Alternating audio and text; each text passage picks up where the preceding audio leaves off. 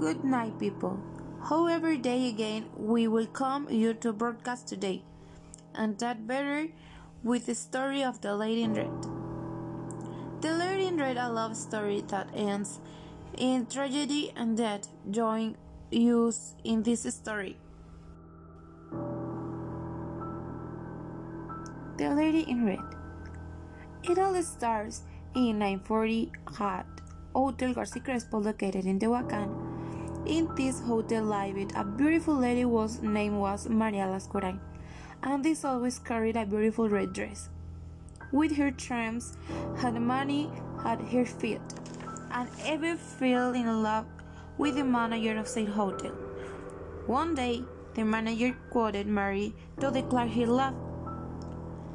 Maria, you're a beautiful and charming woman and I want to tell you that I am in love with you. I know that I don't have much offer like the others, but I offer you my affection and unconditional support, and with my salary to be able to place one other win that you have. Gerardo, thank you. I really appreciate this, but I am used to better things and I am so sorry. I can't reciprocate in your love. It's very attractive, but it's not my kind. If it's for the class, don't worry, let's make around.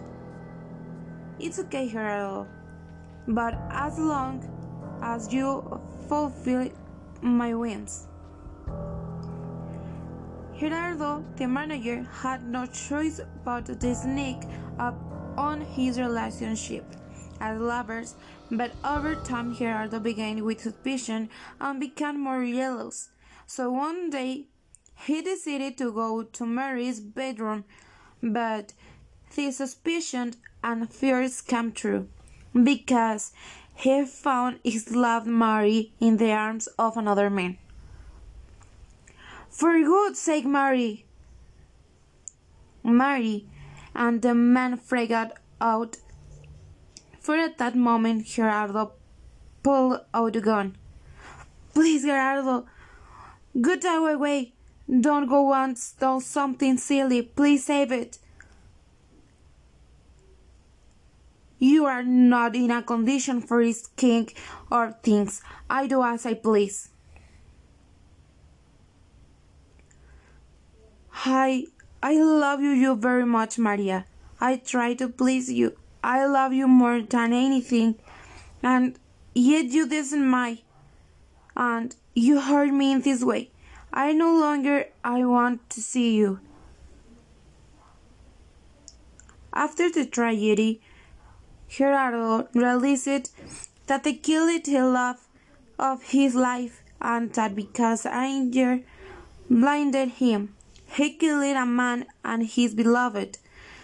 He could not withstand so quickly. He shot himself and died. Thanks to all these people, no say they see this woman, they say they see a woman in red dress wandering in the evenings. Will people, this was today's story. Hopefully it was to your liking. Don't forget to come back that he have a date with you at same time. Well people this was today's story. Hopefully it was to your liking. Don't forget to come back that we have a date with you at the same time. I'm of Tehuacan. We wait and I can't sleep until next time.